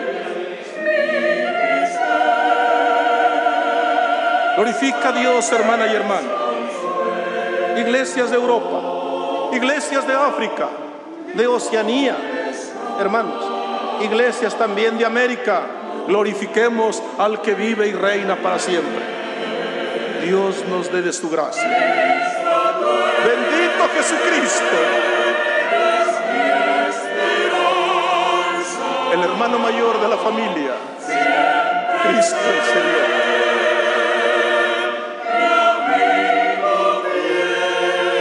Bendito sea Dios. Ojalá estén unidos los diferentes coros, aunque sea pequeños de dos o tres, también se unan en este sentir de esta alabanza. Gloria a Cristo. Que todos tengamos el mismo sentir. Bendito nuestro Dios. Aleluya Cristo. Sí, así es. Hay cosas que no sabemos. No nos espantemos. Cristo sí sabe. Dios también sabe, hermano y hermana.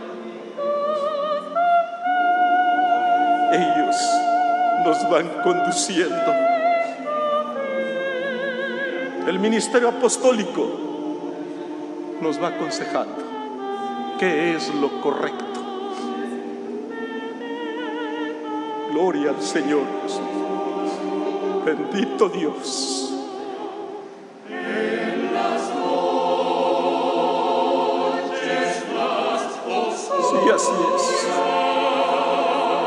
Pruebas y mis pruebas.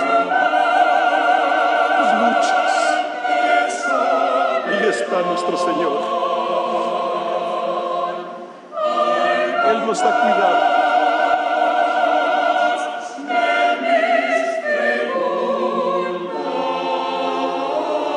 Gloria a Jesucristo.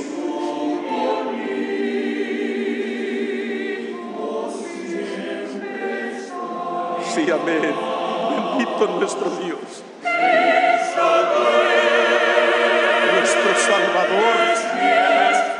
Nuestro ejemplo. Nuestro Maestro. Nuestro hermano mayor.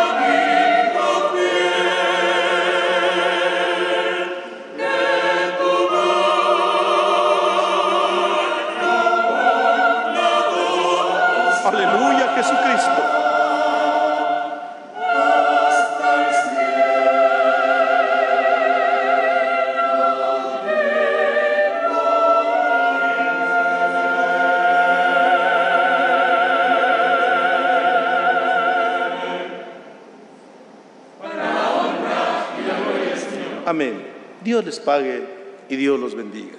Doblemos nuestras rodillas, hermanos. Oremos primeramente por las autoridades, por los gobernadores, que Dios les bendiga, Dios les ilumine les dé sabiduría.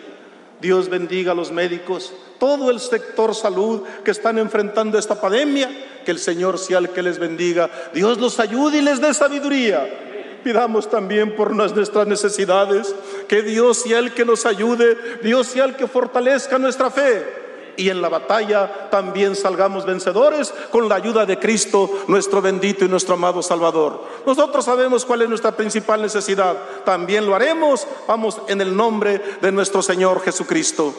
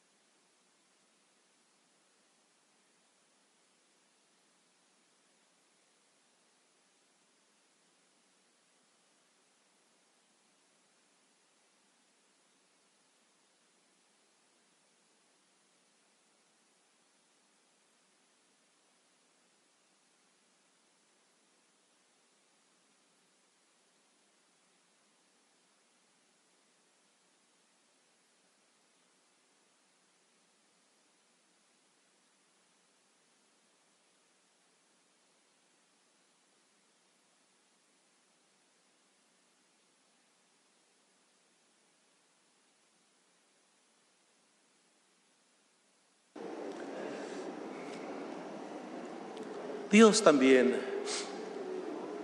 responda, hermanos, a nuestras peticiones, hermano. Porque este es el sitio y es el momento en que lo hicimos, hermano. También nosotros tenemos necesidades. Hay familiares que tengas enfermos, delicados. Es bueno pedir también por ellos para que nuestro Señor sea el que les ayude en todo. Dios va a respondernos favorablemente. A efecto de que adoremos a nuestro Dios como hemos sido instruidos, los hermanos del coro entonarán una alabanza. Escúchala, hermano. Medítala, hermano. Esta adoración es exclusiva a nuestro Dios único, absoluto y soberano. Un apóstol de Jesucristo nos ha enseñado que Dios es uno, que Dios es único, porque todo fue hecho por Él y para Él, y Él es sobre todas las cosas. Si nuestro Dios es uno, un ser absoluto y un ser soberano, pero nos ha engendrado como sus hijos. Es nuestro Padre y es nuestro Dios. ¿Quieres pensar en tu Padre y en tu Dios? ¿Quieres sentir su infinito amor y su santa presencia en tu corazón? Porque luego de la alabanza lo adoraremos en el nombre de nuestro Señor Jesucristo. Gloria al Señor.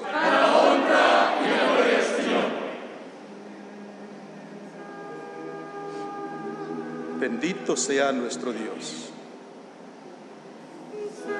Medita la alabanza. Que las fronteras no nos separen, hermanos. Que también este canto de los hermanos del coro de este lugar, que está cruzando los mares y los montes, los continentes, y está llegando a todos los hermanos en los rincones y en las grandes ciudades. Únanse en su pensamiento con un amén, con un gloria a Dios, hermanos. Porque la familia de Dios adora al único Dios omnipotente. Bendito sea su nombre.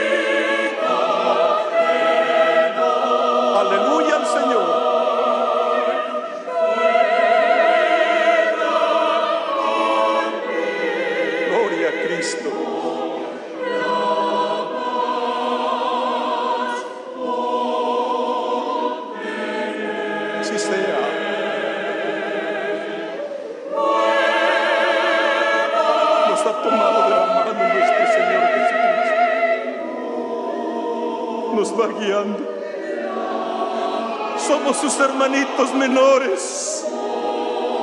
Y Él nos cuida y nos protege. Y nuestro Padre Celestial, al pendiente de nuestras necesidades. Por eso lo adoramos. Aleluya Jesucristo.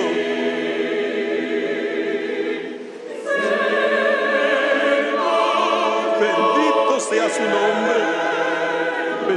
Su misericordia. Y bendito sea también su amor. Así es como adoramos a Dios. En espíritu y en verdad.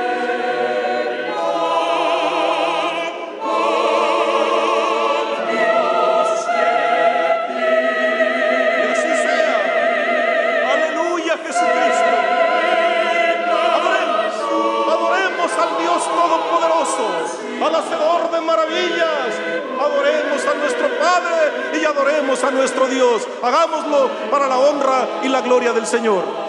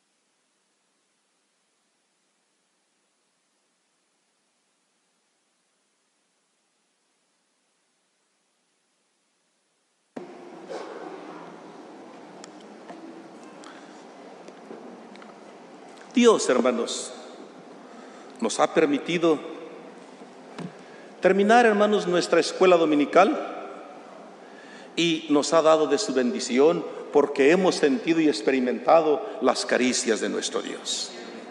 Hermanos de los cinco continentes de la tierra, hermanos de Europa, de África, de Oceanía, de América, hermanos, todos nuestros hermanos, les digo a todos ustedes, y es el deseo de mi corazón, la bendita paz de Dios nuestro Padre y la gracia que es en Jesucristo sea la que reine y gobierne en todos sus corazones. Dios los bendiga y Dios los guarde, hermanos.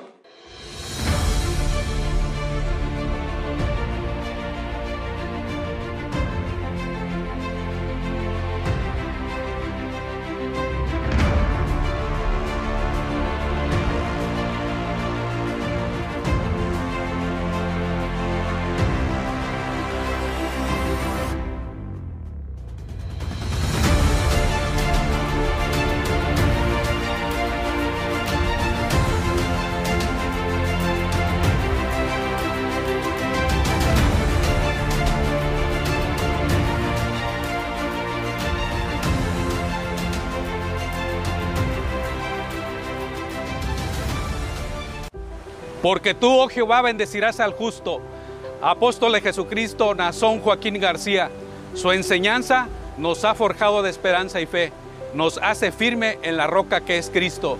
Sus profesionistas del estado de Guerrero, México, estamos con usted, creemos en su inocencia. La promesa de Dios ha de seguir cumpliéndose. Reciba un abrazo de amor. Sus hijos del Colegio de Informática reiteramos nuestra adhesión a su ministerio apostólico. Estamos seguros sirviendo en su pueblo, perfeccionados en el amor que Dios a través de usted nos ha dado. Le amamos y firmes estamos anhelando su regreso. En el Colegio de Educación expresamos con orgullo que usted, apóstol de Jesucristo, ha sido nuestra fuente de inspiración, ejemplo de valentía, trabajo, rectitud y honestidad. Refrendamos nuestra adhesión a su elección. Es un privilegio ser instrumento en sus manos para cuidar la salud y el bienestar de su pueblo. Su Colegio de la Salud reconoce su elección. El Colegio de Psicología y Trabajo Social le expresa su adhesión y aún con más fuerza reconocemos su honorabilidad. Usted nos motiva a mejorar la condición de vida de las personas más vulnerables.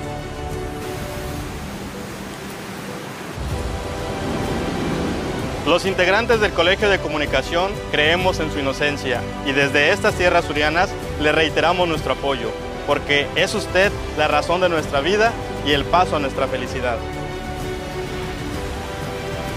Su colegio de nutrición y gastronomía reconoce de quién somos y a quién nos debemos. Y usted nos inspira a seguir trabajando en favor de su pueblo. Estamos adheridos a su elección. El Colegio de Contadores reitera su fidelidad a su ministerio apostólico, porque sabemos que Dios se lo ha dado y en ese reconocimiento queremos expresarle que nuestra fe sigue firme en su elección. Dios lo bendiga.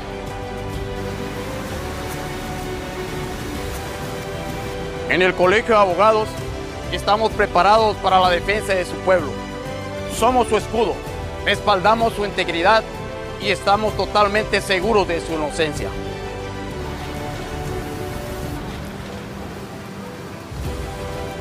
Uno de los principios civiles que usted nos ha enseñado es respetar y orar por las autoridades. Su enseñanza la estamos practicando. El Colegio de Ciencia Política le decimos, le amamos y estamos con usted. El Colegio de Arquitectura y Construcción le reitera su fidelidad, pues las muchas aguas no podrán apagar el amor y la gratitud que usted ha engendrado en nuestro corazón. Estamos fundidos a su elección como un solo hombre.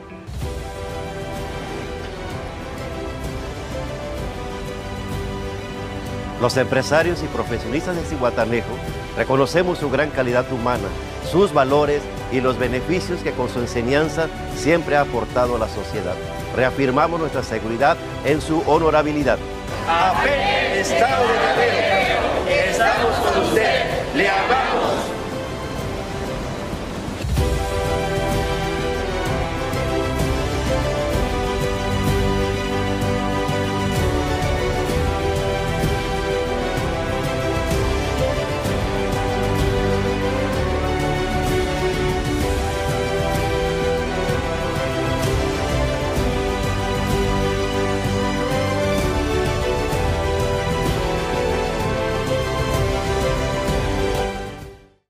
Santo Apóstol de Jesucristo, Nazón Joaquín García. El cuerpo ministerial y los batallones espirituales del Distrito 1 de los Estados Unidos de Norteamérica, los saludamos con la paz de nuestro Señor Jesucristo, que mora en su corazón. Deseamos manifestarle con todo nuestro corazón nuestra más firme adhesión y reconocimiento a su elección. Usted nos ha enseñado la verdadera adoración al único Dios verdadero y a su Hijo Jesucristo, y a servir a la comunidad en general sin importar color, raza o condición especial, convirtiéndonos así en gente de provecho para los nuestros y los extraños. En el mundo entero, usted es un hombre irreemplazable, porque Dios lo ha enviado para salvación hasta lo último de la tierra. Y todos sus hijos en esta región deseamos decirle, no tenga usted ningún pendiente por lo que más ama su alma, su amada iglesia. Seguro que haya en Cristo. Seguiremos trabajando como ha sido su hermoso ejemplo. Esperamos la manifestación gloriosa de nuestro gran Dios. Dios lo bendiga.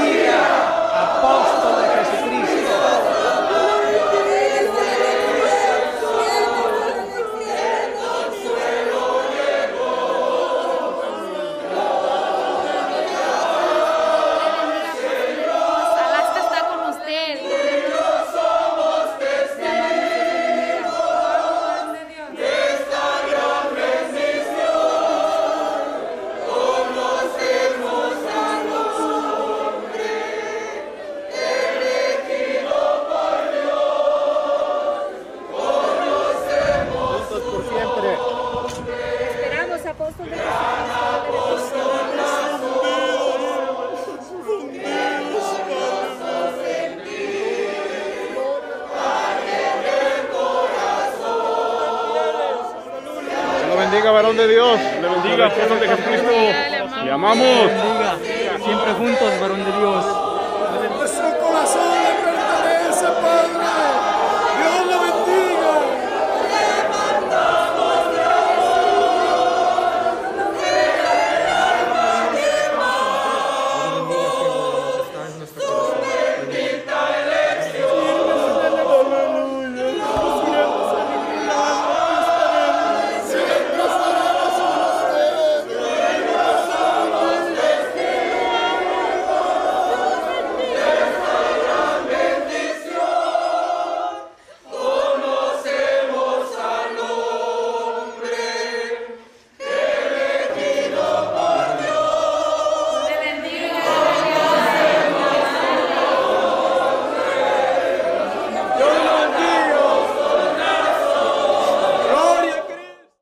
distrito 48 de Chihuahua, iglesia, ministros y batallones, con un pleno reconocimiento decimos que usted es un verdadero y auténtico apóstol de Jesucristo, honorable, perfecto, amado de Dios y por todo su pueblo.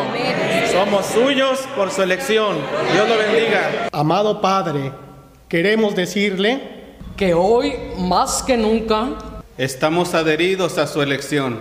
Y proclamamos que apóstol de Jesucristo hay en la tierra. Padre, usted es un hombre íntegro, hecho conforme al corazón de Dios, siempre firmes y seguros. a su bendita y santa elección. Permaneceremos siempre a su lado. Santo Apóstol de Jesucristo, Nazón Joaquín García, manifestamos nuestra adhesión. Amor y fidelidad a su santa elección.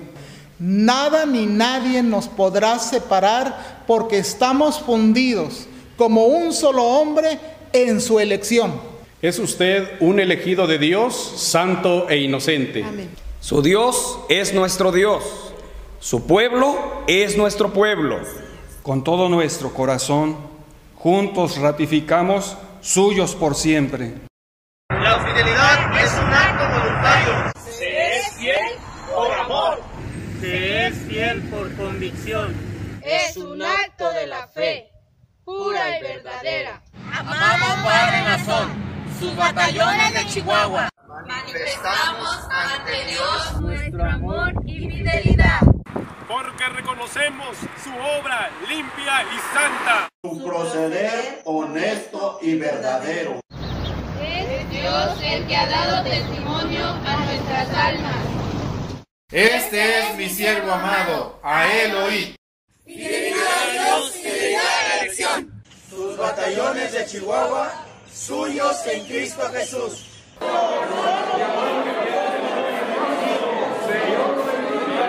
Gloria al Señor. Gloria a Cristo. Apostle of Jesus Christ, Nason Joaquin Garcia. May the peace of God and the grace of our Lord Jesus Christ, which permanently dwells in your heart, be imparted in all of your church and ministerial body.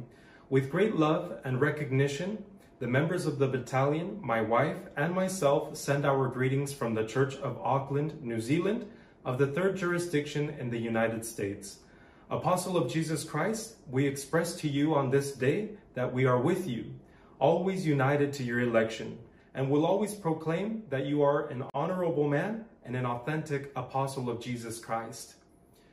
Physically, we are far from each other, a little over 10,000 kilometers away. But there is not a moment when we feel we are far from you. On the contrary, we feel we are closer than ever because of this beautiful and unbreakable faith that is in our hearts that unites us to you. There are a few of us at the moment in this place, but we know that God will fulfill his promise and will make his church grow in an unimaginable way. We are proud of you and proud to be your children in faith. We will continue to preach what you have taught us and continue to make it known that we have an authentic apostle of Jesus Christ, Nason Joaquin Garcia. We are with you and we love you in Jesus Christ. El Luz del Mundo en Panamá comparte alimentos con profesionales de la salud. En apoyo a los profesionales de la salud que en Panamá luchan por contener la propagación del virus COVID-19, integrantes de la Iglesia La Luz del Mundo, provenientes de la comunidad de Bocas del Toro, donaron alimentos en la clínica ULAPS Juan Aguilar y en la aduana fronteriza con Costa Rica. El ministro religioso, diácono evangelista Abel Abrego, señaló que la motivación que los lleva a realizar estas acciones es la máxima bíblica que refiere que es más bienaventurado dar que recibir. El pastor evangelista Eliseo Benjamín Flores, responsable de la jurisdicción 2 del país de Panamá, destacó que desde el día que inició la cuarentena por la declaratoria de pandemia que emitió la OMS, la Iglesia tiene presente en sus oraciones a los gobiernos de todo Panamá y de todo el mundo, así como el personal que trabaja en el área de la salud, quienes están haciendo su mejor esfuerzo para salvaguardar la integridad de las personas.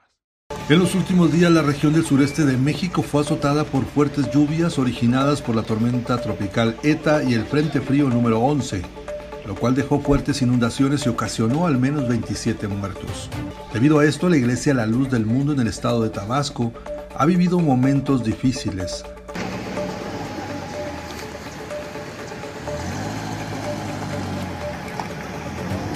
Las fuertes lluvias provocaron el desfogue de la presa Peñitas hasta en 2.300 metros cúbicos, cantidad que en su historia desde el inicio de sus operaciones jamás había ocurrido.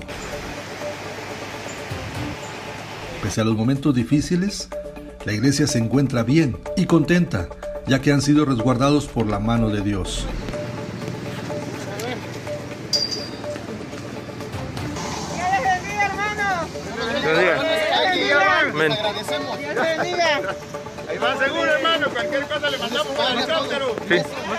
En el sótano del templo de Villahermosa, Tabasco, se ha recibido a damnificados y de la misma manera cada templo de la Iglesia La Luz del Mundo que está en condiciones seguras se ha convertido en albergue.